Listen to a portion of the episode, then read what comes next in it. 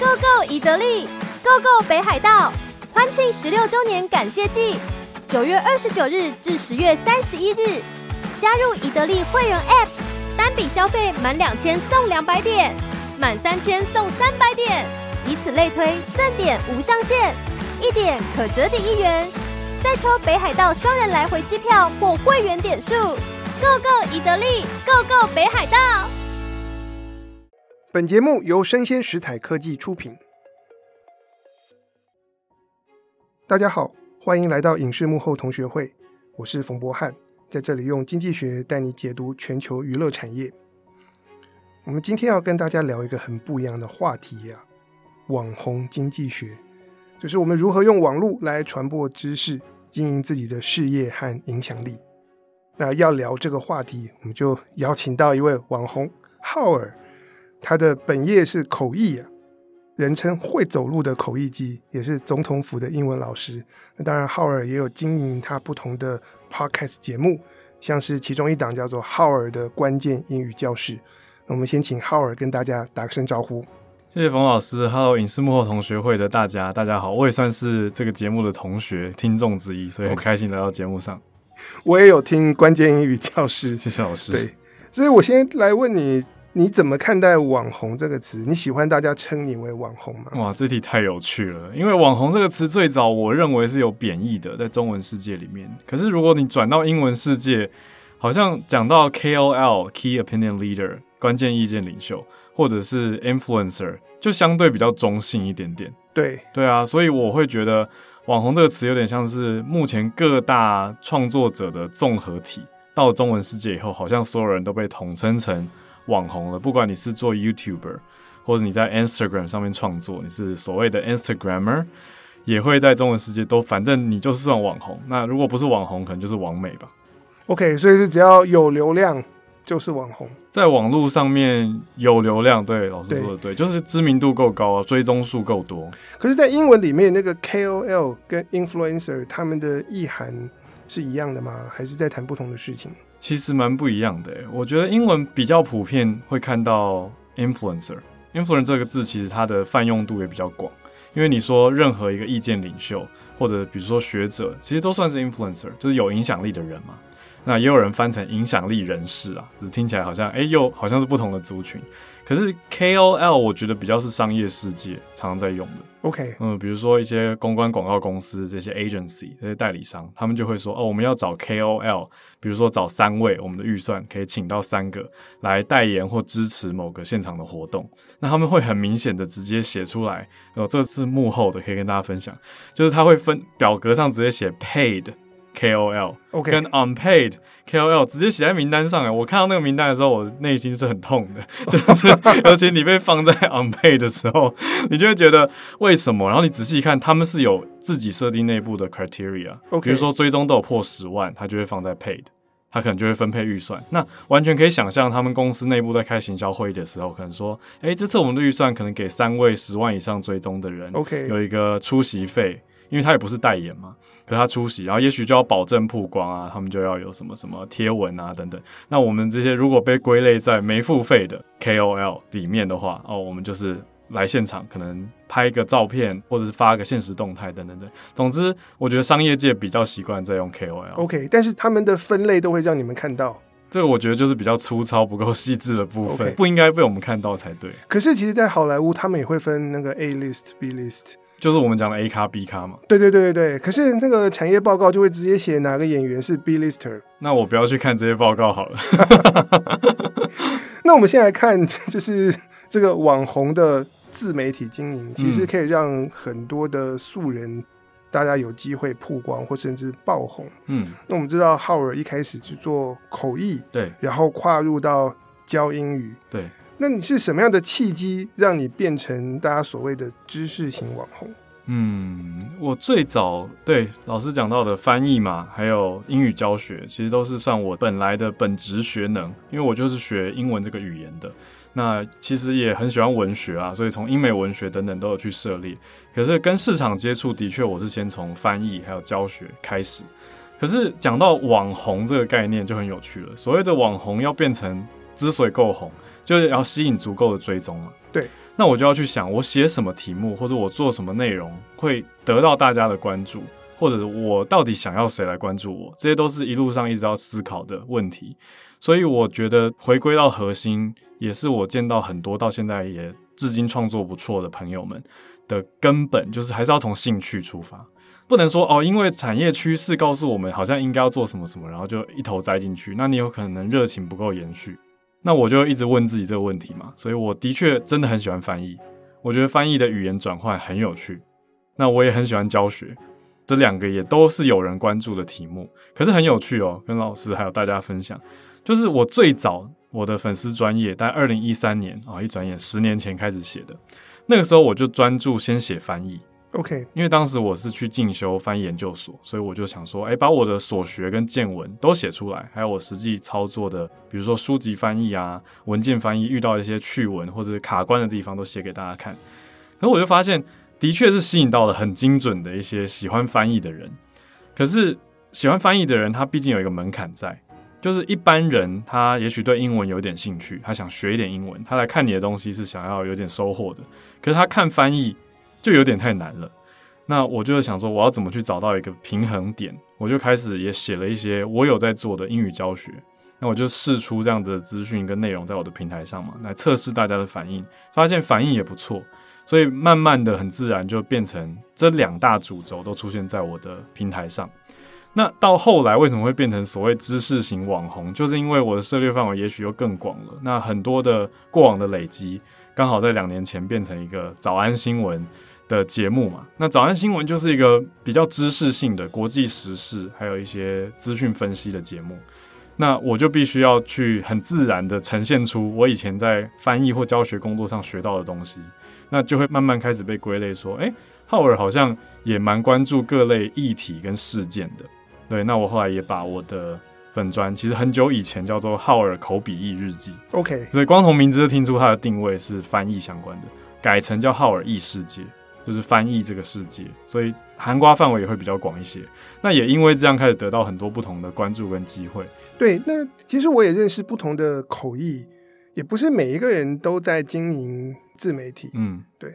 所以你当初会切入，应该还是你的兴趣，还是？对，我对媒体算是蛮有兴趣的。嗯，我对于媒体跟数位的科技是真的很有兴趣，我自己的喜好。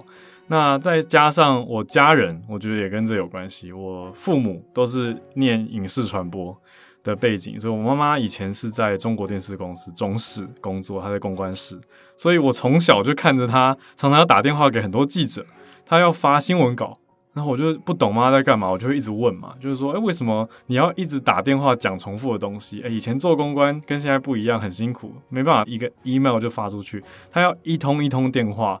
拜托记者来记者会采访跟拍东西，那我就慢慢感觉到说，哦，有这样子的一个产业链是存在的.就是有一些媒体他们需要新闻资讯，那有一些宣传方，电视台做了节目，拍了节目，就算拍的好或坏是一回事，还是要花心力再去宣传它，不能只靠口碑跟观众，所以我就会觉得，哦，原来有这样子的这一群人在努力着，那我就会觉得很好玩嘛。那到了我自己可以开始有一些网络媒体创作的时候，我就当然不等别人，我就自己开始写，就觉得分享啊。那再加上我也觉得别人关注我，我不会太排斥，因为像老师提到，我自己也认识有一些翻译的同业，他们个性其实非常的低调，他们很不想要被关注，对，也不想要有镜头，就觉得不要拍我啊，我今天去活动，我又不是主角，干嘛一直拍我？对，但我的个性可能跟他们不太一样，我就觉得，诶。很多人都在讲我们翻译这个圈子太小了，都说大众不认识翻译，不懂得尊重翻译的专业。那我就觉得，为什么我们不能主动出击，让大家认识我们在干嘛呢？所以我就秉持这样子的想法，加上我也不排斥被关注，那我就会一直分享，一直写，所以就会越来越多人认识我。所以你最早开始是在哪一个媒介、哪一个平台上面发表？二零一三年是从 Facebook 创了一个粉丝专业，嗯，那不瞒大家说，当时也很有所谓的流量红利。因为以 Facebook 这个平台来讲，它很需要好内容。对，那当时刚开始推行这个所谓的 page，就是粉丝专业的词汇，他们是用 P A G E 这个字嘛，那表示创 page 的人还不够多。嗯，所以只要你创了一个 page，你的内容不要太差，我觉得都还蛮容易被推播出去的。那脸书后来有点视为之后，对你有在往哪里扩展吗？我有往脸书，他们自己也策略上就买下了 Instagram。Instagram 对，那我其实算是拖得很晚才转移阵地到 Instagram 开始经营的。哦，可是讲到这个我还蛮呕的，因为你知道，我们就是很自然在这个产业里会变成追逐流量的人，所以回头看那些比较早抢进 Instagram 的人，就会觉得哇，他们当时已经得到很大的红利。我这边可以讲一个我的好朋友啊，阿迪，OK，很多人认识他，当然他的内容真的很不错。可是现在看到阿 D，，他就是台湾少数有破百万 Instagram 追踪的人，我还是不免会有那种比较感啊，就是觉得哇，我们那个时候都，我也是因为一个媒体采访认识到他，阿 D 是我的受访者。对，所以我那个时候采访他的时候，他 YouTube 才刚起步不久，可是他很快就开始往各个媒体平台去布局。你说 Facebook 还有 Instagram，那他都有做不同的企划，比如说他在 Instagram 就放每日一字，那很多人就是为了学单字就会想追踪它，所以它追踪数也冲得很快。那你说他要不要花费心力去提供内容？要啊，可是他的确也是把这个追踪数冲起来了。那我就会觉得，对，先行者的确有 first mover advantage，它有它的优势。我觉得这蛮重要。其实我刚开始研究 Instagram 的时候，我有研究过阿迪，然后我就滑滑滑滑到它最底下，最早发现还不太有人在用 Instagram。那时候我都还没听过这个东西候，他们就开始做。嗯，对。老师，我更漏的是，其实我很早就开始用 Instagram。OK，我在二零一二年。就已经在用 Instagram，Instagram 那个时候还没被 Facebook 买走，他们就是自己一个很可爱的、有一点文青风格的滤镜照片软体。我那时候出国玩还用 Instagram 滤镜拍了很多照片，可是那就是我个人的一个小账号。OK，没有人真的想到它会变成现在这么主流的一个社群平台啦。我也没有想到，我第一次知道 Instagram 的时候，我还是觉得说我写的东西都是文字，对，然后它是一个图像式的东西，嗯、应该它永远没有办法拿来。卖书拿来推文字的东西，感觉好像搭不上，搭不上。对，结果没想到后来有各种各样的玩法对冒出来。对，对，那当然它中间经过很多的迭代跟变化嘛，它也有参考 Snapchat 做出了现实动态啊，我觉得这都是很大的革新跟变化。可是就像老师问的这些题，其实创作者我觉得有点必须要能够百变，就是配合不同的使用者跟读者使用媒体科技的趋势变化。我们可能也要改变自己熟悉的创作方式跟媒介，要去做所谓的 repurpose，要重新去改变你本来内容的精神，可是要用不同的形式去呈现。所以后来 Instagram 你有在固定的经营？有，我就找了几个实习生开始当一个创作团队。Okay. 因为我觉得需要有人执行，就是有点子跟执行两个都很重要。那我们从企划发想就会有初步的讨论，那他们就会帮忙我去落实执行出来。比如说做排版啊，或者是定期贴文啊，我觉得定期是对创作者最挑战的一个事情，尤其是个人创作者，因为真的每个人就二十四小时，你三头六臂算了，你还是到底能够顾好几个平台稳定的发文，然后又像我们刚刚说要 repurpose，你不能直接把 Facebook 的东西复制贴上到 Instagram，你可能要配比较适合的图，那或者如果我今天要转做成 Podcast 或者是 YouTube，我又有不同的思考。那我不同的地方的受众群像可能又不一样，就像我的 YouTube 男生看的比较多，但是我在 Instagram 跟 Facebook 都是女生占七成，那我也不知道为什么会这样，所以我就必须要去做阴影跟调整。所以你现在总共有经营哪些平台？Facebook、Instagram，还有 YouTube 是我比较主力的三大平台。那现在像是 Line，应该也可以跟大家聊，Line 在台湾做的很大嘛，他们也创了一个短影音的。平台计划叫做 Voom，V O O M。可是我看到用的人一直不太多，我觉得越来越多了。哦，真的，尤其是年长者。OK，嗯，非常多年长者在使用，而且甚至我觉得一个很惊爆的观察趋势，给老师分享，这是我自己亲身询问，还有身边一些创作者他们听到的回馈，就是很多人家里的爸爸妈妈辈，他们其实也不爱用 Facebook 或是 Instagram，他们觉得上面的东西没那么好看。对，那他们最爱用的是什么？Line，所以。Line Voom 变成他们看短影音的一个主要来源，所以我更会内心有一种哇！我竟然现在开始跟他们做了一个创作者的加速合作计划，所以我也开始有一个创作的压力，我自己给自己一个使命感啦，我就会觉得说哇，那这些年长者会看我的内容的话，我也要让他变得通俗好懂，而且希望他们看到的是有营养的好内容。就虽然篇幅很短，一分钟以内的短影音，还是可以有好内容跟我觉得很没营养的内容之分啊。所以，当你跨足到 Live Room，表示你也要触及到比较年长的受众嘛？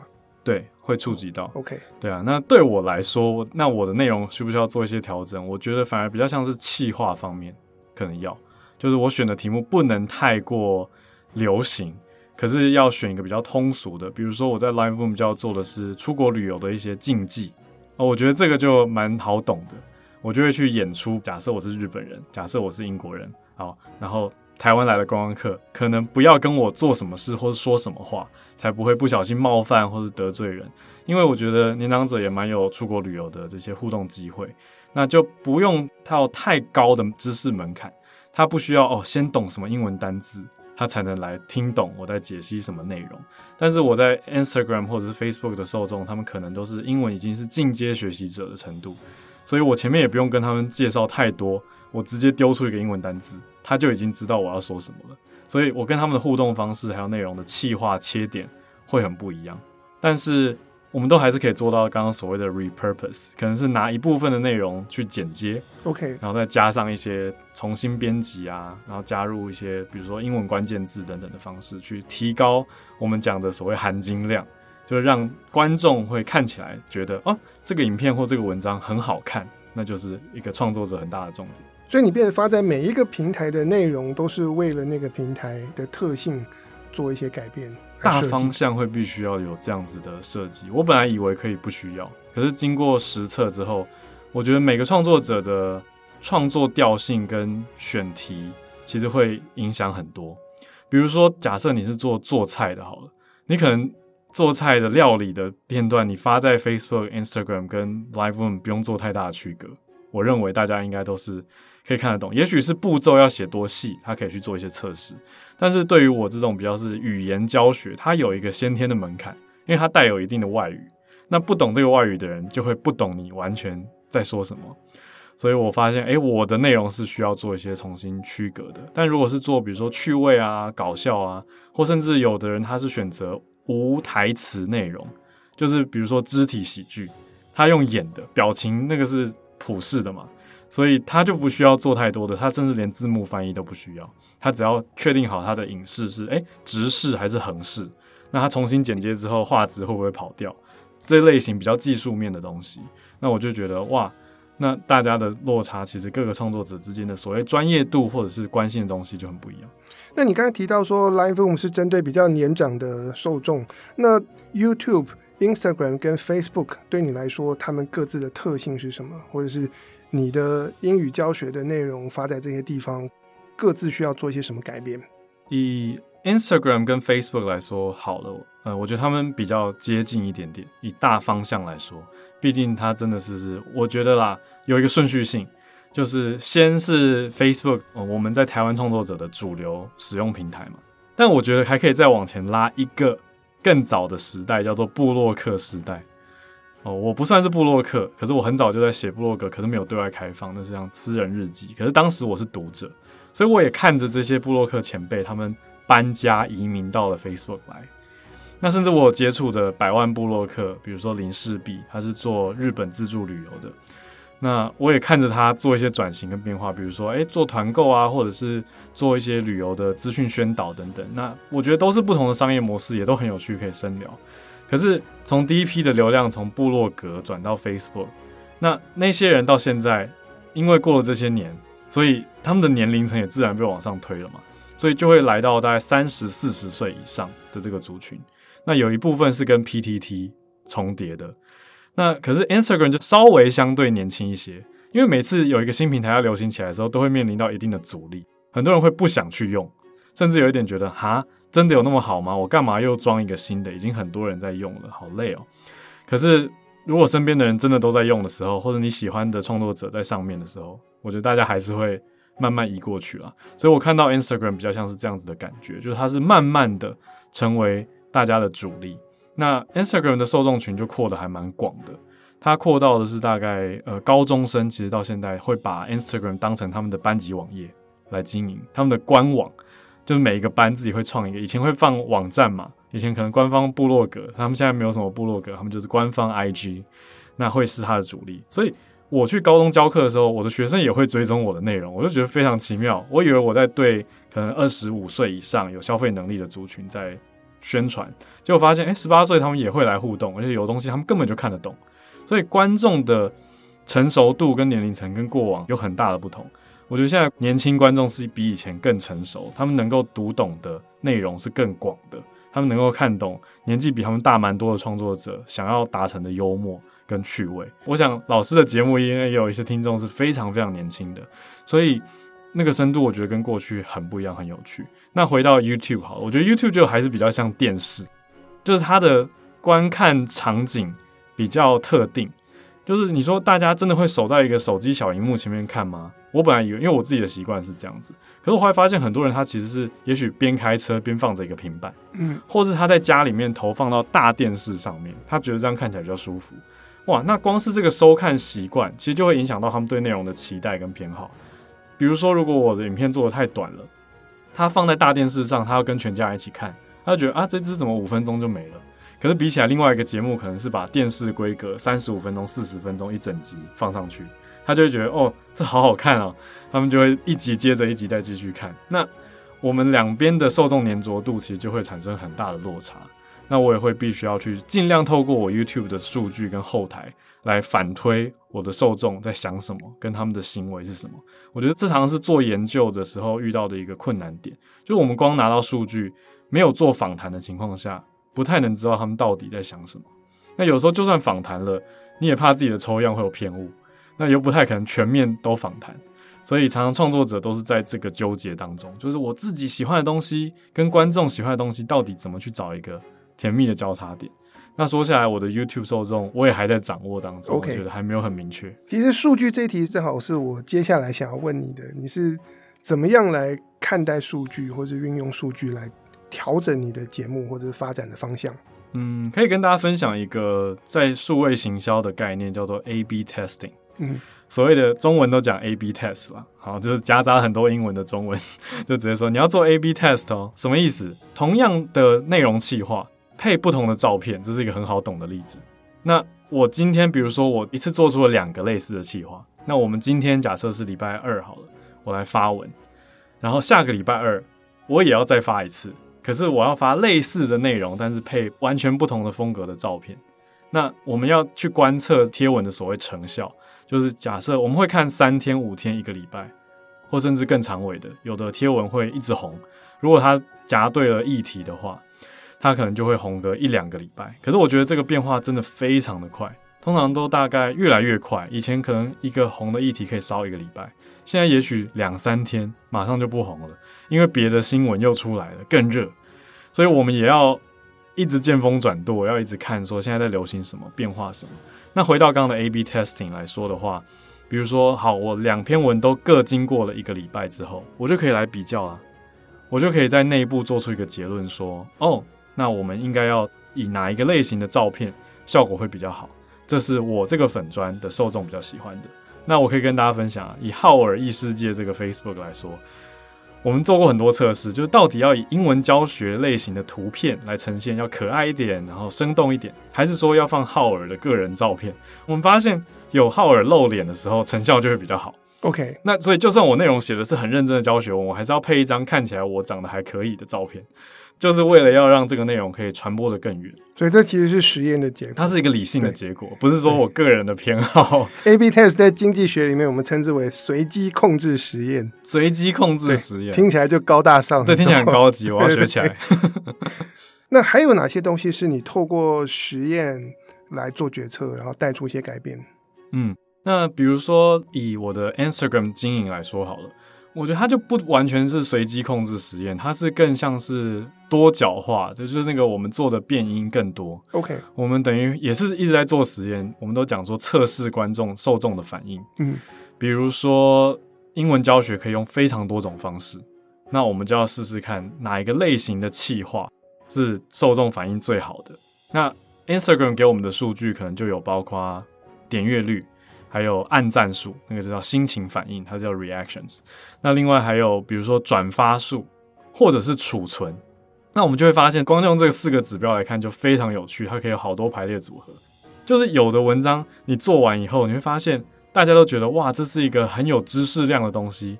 可是他都不留言，他也不转发，他就自己存起来。所以那个单篇的储存数超级高。我们就会想说，你这样存的真的有看吗？就是因为做老师 忍不住会一直想那个教学效果到底有多少。可是某种程度上，你在做教学跟媒体传播的时候，我觉得要有一些妥协。因为如果一直追求我要最有效的教学，你就很难传得很广。就是广的东西，我觉得它要有一些轻薄短小跟好理解的特性，甚至第一页还有下标题的方式，我们也会去测试。有的时候，像 Instagram 不能换图啦。但是呢，我们就用不同的企划去做，比如说，哎，这个礼拜做这个企划，下礼拜做这个企划，然后一个月下来，我们可以测大概四个不同的企划嘛，那就可以看出他们的成效方向。然后哪些是所谓互动文啊、呃，所谓互动比较好，就是哎，大家会来留言的。那哪一些是所谓的储存文？那我们就会设定不同的目标，因为不可能每一个企划给一样的目标，那不合理。所以有的时候要拼互动，那你就要把那篇做的非常的引人入胜，让人想回应。那有一些要偏分享，你就要让那篇看起来好像很值得他们 tag 朋友或者传私讯给朋友分享。那有一些就是要逼他们存下来。那我们内容可能就会故意做的资讯密度太高，让你一次看不完，然后就故意小小提示说可以存下来，下次慢慢看哦。对，然后我们也在测试说，诶，那存下来以后，对于接下来的整个数据会不会有好的表现反应？这些都会。那我刚刚讲的做一些调整跟变化，是拿 Facebook 可以当例子，所谓的照片。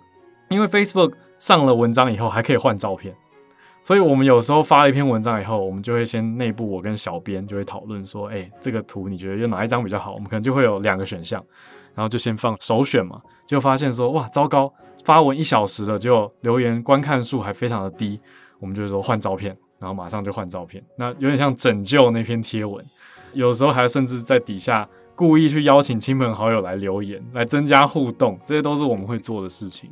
那就要去拯救贴文，因为等于大家试着破解演算法了。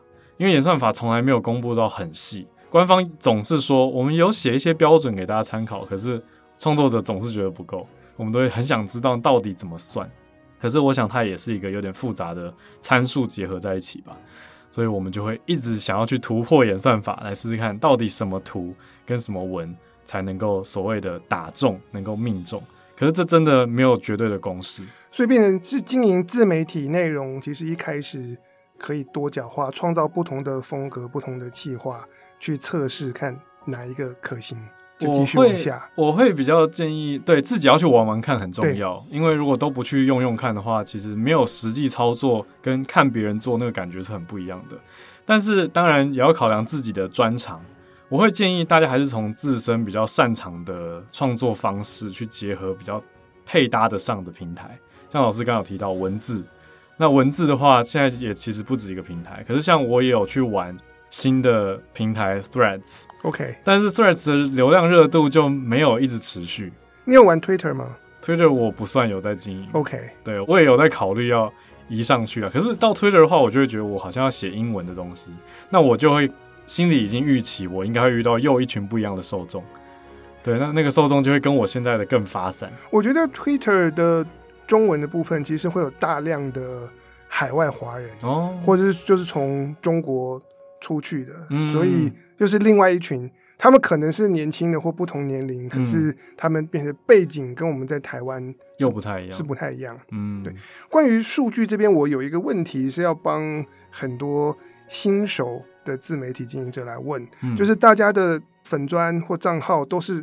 由小慢慢长大，嗯，可是，在你追踪人数还不多的时候，要怎么去看那个数据？因为当你看到说你的粉丝都喜欢你这样做，有可能你换一个方式，你的人会更多，原本不看你的人因此而来了，嗯，所以这个时候要怎么判断？哇，老师讲到这一题，其实我觉得他回到核心可以很复杂哎，因为每个人追求的目标其实不太一样。我也发现到，不是所有创作者都在追求越多追踪越好。可是这个是一个很直觉性的目标，好像它是一个成功指标一样。好像越多人追踪，代表这个节目越红或越成功吗？可是我觉得有时候它反而会有反效果，因为像我有经历过这些时期，我曾经可以跟大家分享啊，很有用的扩散效果企划，就是去翻译一些影片。OK。那当然，你说版权问题，我们可能先没办法谈，我也没办法讲得很确定，到底哪些是可以，哪些是不行的。那当然有一些我是很明确的取得授权，只是有一些是联络了没有回应嘛。对，那做这种你说网络上的东西，其实简单说就叫做免费翻译啊。那这个东西很容易受欢迎，因为大家不用花钱就可以看到，其实都是普遍，只要内容不差，你选的够好，然后翻的也不差，他们不会太挑剔，他们就会看，也会转发，那代表认同嘛，认同及分享，然后就很容易会增加追踪数。可是我却被我们的行销顾问骂了一顿。因为在他帮我整顿跟观看的时候，我是到比较中后期才有了这样子的行销角色进来检视我的数据，所以说实话，我在这之前其实是没有策略的，所以我没有经历过小创作者看着数据发愁，在思考我要创作什么这样的想法，我只会看一个数据，就叫做我的追踪数。OK，对，所以我就觉得那我就要把它冲高啊，那我每次分享翻影片就会冲高，所以我就很开心，我就一直翻，就后来发现我的行销就一句话点醒我，他说你这样就是在当工具人。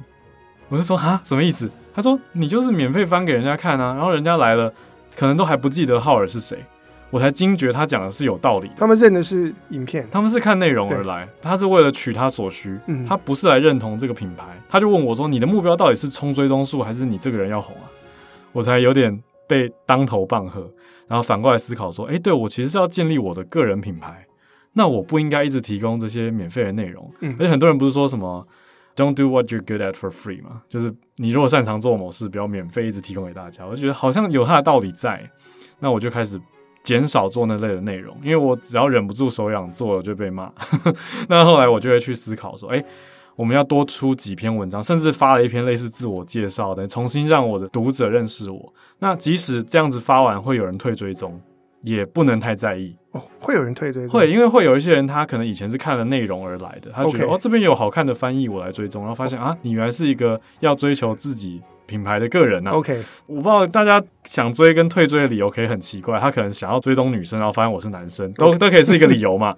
对，那我就觉得没关系，嗯、这算是一个整理自己的受众，你说明确程度的一个过程。对，那我觉得他要先有这样子的思考。创作者才能够知道，不要盲目追求特定的数字指标，嗯、而是要去看这些数字指标是有意义的。像演算法只要一改，其实也会改变你的追踪所谓的流量红利啊，就是追踪数增加跟减少的快慢都会。像 Instagram，我就会感觉到以前比较好冲追踪数，可是到最近，我只要发文内容变得太我个人倾向的，就是比如说英语教学的比例比较少的话，我的追踪数就会下降。对，但我不会太难过，因为我觉得我是也算有一点经验的创作者了。可是有一些人还是会一直说，我不知道为什么我一直掉粉，他就很在意耿耿于怀掉粉丝这件事情。但我觉得以过来人的角度告诉大家，其实客观看，粉丝减少不一定是坏事，它可能是代表说这些人更铁，或者更明确的追踪，他们真的喜欢你。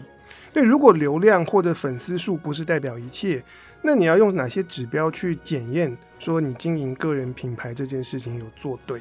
嗯，就是要去抓自己投入到一个贴文的创作内容，比如说花费的心力，嗯，跟他最后得到的成效有没有成比例？那这个是短期的观看指标的方式。比如说，我一样做一篇英文教学贴文，我这篇不小心花太多心力写太久，我们创作者很容易这样嘛，想把它写好。对。可是其实有时候以网络创作来说，我觉得反而要收手，就是规定自己可能只有几个小时，好，我就这几个小时好了。因为你其实应该要理性的知道，我就算多花了两倍的时间，我的成效也不会冲到两倍。我觉得要有这样子的一个，有时候已经近乎直觉，可是我觉得那个直觉是来自于数据的累积，它不是一个。你说完全真的凭感受，好像从天感应而来，我这篇感觉会不会中？而是因为过去的经验，所以我可以这样子来跟我的行销团队或者编辑团队说，我今天值得花两个小时去写这篇文章。因为对他们来说，我花两个小时写文章，就是他们少了两个小时可以叫我做别的事啊。对啊，所以其实我觉得是这种效益的取舍，这是比较短期的目标，那就要平衡一下，可能要控制每一篇的产制时间不能过长。那一样或类似的产制时间，你预期的成果是如何如何？那怎样可以创造出所谓的爆款，或者是意外的好学生、好成绩、好表现？那就要去掌握跟分析这些意外的好表现。那要知道，诶，这中间有哪些的元素，那可以再拿来使用，可能搭到了某个时事啊。那而且也不能只是被那些点阅数迷惑，因为有时候你贴文章是为了要宣传或推广某个东西，我觉得那要很理性的去看。那个连接的点阅次数，虽然很残酷，因为很可能你文章传的非常广，然后最后点连接的人才什么十个，你会有一点挫折啊。可是我觉得要理性下来，才能够真的成长，才能够真的变成说，哎，你的准备或你的努力都是往你要的成效方向去进展。那当然。比较快乐一点的想法就是啊，干嘛计较那么多？我就开心就好了，我就写文就好。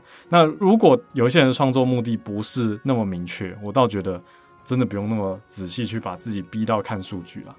对，但如果以中长期来说的话，也可以定一些指标，比如说到底是个人品牌的建立，那你就要自己设定一些自己的目标，比如说不一定是追踪数，反而是你的产品销售，或者是你走在路上被认出来的几率。我觉得这都可以是自己去设定一个定义的，那或者是也许身边朋友的询问度啊，或者是你去接一些商业案件的多寡，其实都可以是自己的指标。讲到爆款，有没有让你印象深刻的经验？嗯，然后你的爆款是策划出来的，还是说完全在你意料之外？我有两个很大的爆款，哦。是在比较早期的时候，就是我还没有数据思维的时候.还没有行销介入的时候，我就凭自己的感觉嘛，我就是想说，怎样可以冲追踪数呢？第一次应该是跟古阿莫合作啊.就是在影视圈争议非常大的这个网红啊，可是他真的是可以叫网红了。谷阿莫，我跟他怎么合作呢？对我来说，只是接一个案子而已，就是他去看了苹果发表会的直播，那因为是全英文的嘛，所以他希望我帮他做摘要。他就可以在几个小时内快速的做出他自己的脚本，然后做出一部五分钟看完苹果发表会，告诉大家你不用熬夜花两三个小时看哦，早上起来五分钟看我整理就好了。他的核心精神是这样子。那因为他第一次找我做，那我也是第一次做这种，他就想表达感谢。他在他的影片结尾特别有标注是我做的翻译，OK，然后有标注我的粉丝专业，就就那个当天的影片就冲到两百万观看。然后我的粉丝在一天之内追加了一万，哇一万追踪，那让我感觉到一个巨浪袭来一样的惊人。你说这个是不是策划？我觉得其实不算的。我没有意料到古阿莫当时的带流量能力这么的强，我也没想到大家会因为看到那个影片觉得啊，谢谢翻译，然后跑来追踪我。所以算是有点半意外的成果，可是到了后来第二、第三年，我们连续合作好像七年吧，可能那个效益就逐年递减了。讲很实际的，从第二年他也分享的时候，哎、欸，好像就没有那么多人来了，所以你就知道老方法不见得每次都行得通。那后来呢，还有一次的爆款，反而是我花了非常非常小的力气，可是跟到了时事的热度。当时是总统大选的一个胜选记者会，上面出现了一位口译哥。哦，口译哥这个称号就是在当时赵怡翔得到的，媒体关注他嘛。那我因为跟他有一些共同的朋友，所以我一看到电视上出现他，我就知道他是谁。可是我发现我的脸书朋友圈很多人在问说那个人是谁啊？那个人是谁啊？那我想说，哎，那我把这个资讯，他也是公开在台面上的人，我就简单的写在我的粉丝专业上说，哎，大家好奇的这个口译哥其实就是谁谁谁。然后我就顺便贴了一篇他以前已经公开的报道，所以我不觉得我在挖人隐私啦。因为这一篇也被东森之类的媒体转发.所以又扯到传统媒体的影响力跟关注度。嗯、很多人甚至以为我是口译哥，就是看到媒体转发写说，根据浩尔口笔译日记的分享，口译哥的真实身份就是赵怡翔等等等这样子的内容。那很多人有点那个给我的感觉就不是大浪，那个时候给我的感觉是很多读者就像无头苍蝇，他们只是因为看到一些关键字，跳跳跳着看。然后就哦，顺便点进来，然后看到就追踪了。然后那段时间之后，还有一些小困扰，比如说我发文的时候，有人以为我是口译哥本人，OK，所以跑来跟我有一些政治的争执。我就想说，哦，我还要澄清我不是他。可是那个换一个角度，会不会是我自己造成的？我觉得以媒体阅听习惯，好像也有一种责任在。可是这都算是爆红的经验。但是像这样子的爆款，对于你的个人品牌，或是对于你原本想做的事情，有多少帮助吗？说实话很有限。OK，老师问这个很关键。对，可是老师问到这个，让我想到另外一个，在我的追踪数上没有明确的爆款，可是在我的业界知名度有，我觉得很有决定性定位的一个里程碑，就是金马影展邀请我去翻译李安合作的配乐大师，他叫做 Michael Donner，他得过奥斯卡最佳配乐，还有金球奖最佳配乐，真的是得奖无数的配乐大师。那我就帮他翻译嘛。我其实就在做我已经在做的事情，我的专业就是口译，我就是有多少准备资料我就准备，像那场是没有资料的。那我刚好很爱看电影，所以李安的电影我全都看过，所以我也不太怕，我就到现场了。那到现场的时候，他们就给我一张很简单的访纲，我们就开始了。然后我也不知道那整段影片一小时被完全录下来，放在金马的官网上面。那当然，那天现场客户啊跟观众的反应都很好。我后来也遇到有一些底下的观众，原来就是去国外学配乐的。哇，我那个时候后来我想说，还好我当时不知道，不然那个内心压力会更大，因为我毕竟不是音乐专业的背景嘛。所以至少我很欣慰，因为学相关的人。这些所谓的专家，他们对我的表现评价是 OK 的。结果在网络上算是有红起来，就在影展圈，很多人在询问我是谁。那甚至有一个粉丝专业叫做“告白金马”，就是金马影展相关的人想要去上面告白，他们觉得很酷或很有趣的事情，就有人在上面问我是谁。所以我就想说，哇，在影视圈开始有人认识我跟询问我了。所以在那之前，我就有一些影视相关的翻译机会，而在更之后，我就接到了更多。因为其他的影展跟其他电影活动也会好奇嘛，也会来看。那我的表现等于就是摊开在 YouTube 上是一个公开的影片。那那个影片点阅率虽然也才几千吧，可是它都是很有效的业界人士在看。所以这就是为什么我们看那个数字不一定准，因为你不知道那个五千跟自己追踪的五千这些人分别是谁。那我们再跳脱到不同的媒体，因为我看到这两年你好像也蛮常上电视，嗯。那要不要聊聊你上电视的经验？然后经营电视跟经营网络有什么差别？电视真的太有趣了，很多人不是都在说没人看电视吗？但我可以给大家一个参考，就是电视它还是有非常死忠的观众群。电视的观众，我的感受啦，是他们很锁定一些节目，而且他们会很习惯在几点的时候，每个礼拜的几点，他就要转开电视，他就要看那个节目，就像是我们以前。在看传统电视的习惯，那这些人会比较专心看电视。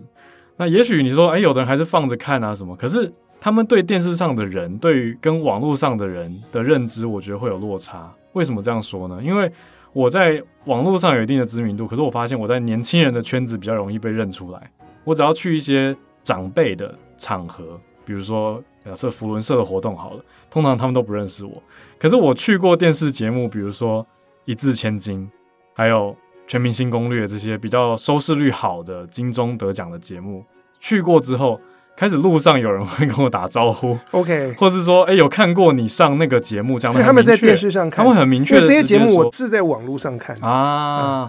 他们是在电视上看的，对，他们会描述很生动的场景，比如说我那天在家划手机，结果我爸妈在看电视，他们连这个都描绘给我听。他们可能都在客厅，都在沙发上，可是爸妈是看着电视。然后他在一边用手机，突然发现电视上有他认识的我，所以也会有一个网络跟电视的联动效应。他会指给他爸妈看，说：“哎，我认识这个浩尔。”那爸妈就会说：“哦，这是浩尔。”然后就看一下我的答题表现如何如何，然后会对我有一些评价。就真的观众是可以给一些评语的，那他们也会对我有印象。所以后来在一些活动上或者走在路上遇到他们，就会说：“哦，我有看你参加什么什么节目，你的表现怎样怎样。”他们会记得很明确。可是反而在网络上的人，我觉得他们的印象比较浅。网络上的人很容易会说：“我好像在网络上看过你，Okay. 你好像有去阿迪，你好像是教英文。”因为大家看的时候一心多用嘛，或者是节目切过来切过去，对，很有可能。或者说在网络浏览的时候，他不见得是一个学习的状态。OK，所以除非他有买我的课程。不然的话，他可能也是当娱乐节目看一看，他不会太记得我教了什么，或者我在那个节目上的表现如何如何。而且我觉得一般人可能他还是要有一个传统的名人或者是记忆点，他会觉得比较适合拿来当谈资或拿来说嘴。比如说哦，你去上曾国城的节目哦，就有一个陈哥这样的前辈，他可以拿来讲出来是大家都认识的，而不是说哦，你好像有一个网络节目。就是我觉得在传统受众的心中，网络还是一个。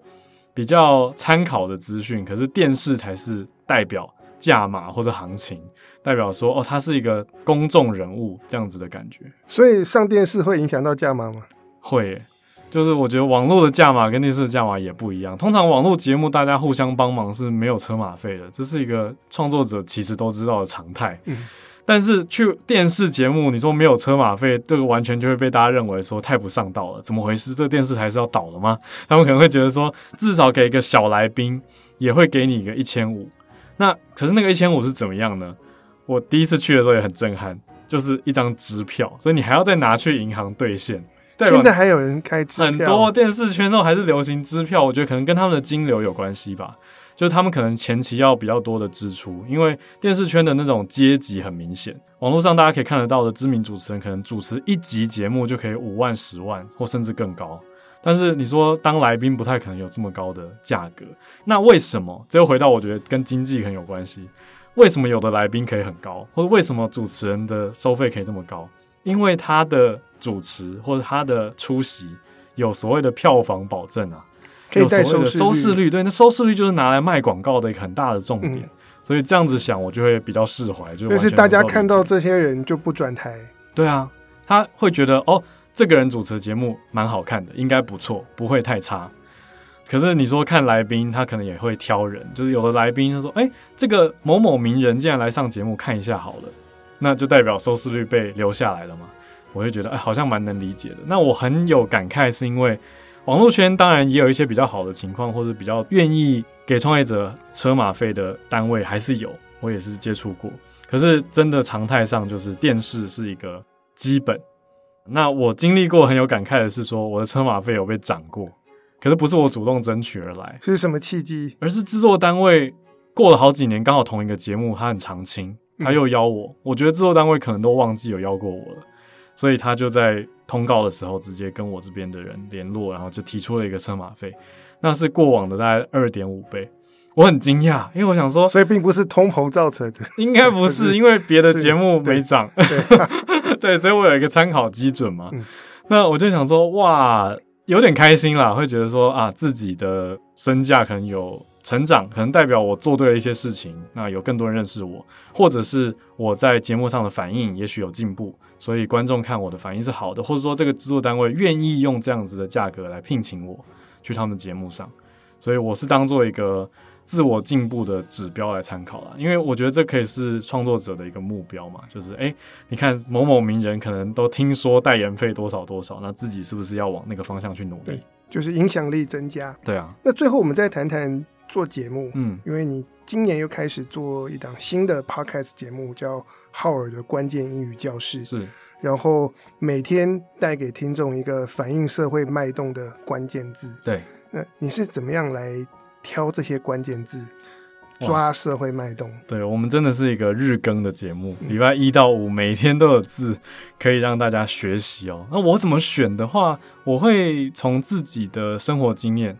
因为我每天接触英文嘛，工作的关系，每天看国际新闻时事，一定会看到一些特别有趣的、新流行的语言是活的，语言会一直变动啊，所以也很好玩。那我就会觉得这个英语教室希望可以成为大家离开学校以后还持续进修的地方，因为可以听到一些趋势，可以听到一些新闻会用的字，那它可能背后也代表一些文化跟脉络，那我就会自己做个笔记。比如说，在我的全球串联早安新闻讲到了，那我就把它默默记下来，然后带来我们这边的英语教师编辑团队来讨论，或者是我偶尔在网络上也会看到一些整理型的文字或文章，比如说最有代表性的就是每年剑桥字典、牛津字典，还有 Merriam-Webster 美国的韦氏字典都会出年度单字。因为这个也是他们行销很重要的一个曝光，因为大家会好奇嘛，因为会觉得啊，选出了年度代表字来看一下好了，我会不会这个字？然后看一下以后就觉得说，哦，原来它是代表可能很有整年的定位跟意义，所以我也会从里面挑一些我觉得跟我们这些中文母语者比较有关联性的单字来使用，我并不会照单全收诶，因为说实话，我也曾经考虑过要不要直接把。《纽约时报》的企划搬来用，《纽约时报》其实有一个 Word of the Day，它每天都会上一则很特别的单字。说实话，不是特别普遍跟常见的，可是有的还蛮有趣的。但我后来想一想，它的代表性跟我们的生活距离其实比较大，所以它是不是针对在美国的读者？我觉得它针对美国，而且是有一定知识水准以上的读者，让他们偶尔用一些比较特别跟比较酷的字去做那个企划。所以跟我们的企划还有观众的切角就不同，所以有点又扣回刚刚说的，诶，创作者跟你的受众之间的关系，我会希望提供让我的受众最受用的内容，所以我们就要去选兼顾实用性，偶尔有一些商业性，偶尔有一些文化性，那可以介绍，又可以学到英文，因为毕竟我是英文老师，所以我可以解析它的一些词性啊、文法跟用法，让大家听完以后还有例句，知道哦，不是只是好像读了一篇专栏，而是听到到底可以怎么用。那他听到例句以后，我再举一些实际的生活例子，就可以融合我自己很重要的一个教学概念啦，就是学习不要做一对一的背诵，而是应该有一个情境。所以我会描述说，哎，这个例句应该是什么样的人讲的？那他讲这个的时候想要表达的精神，他的对象可能是谁？对，这个很特别。嗯，所以听的人才知道说，哦，那我在比如说生气的时候可以用吗？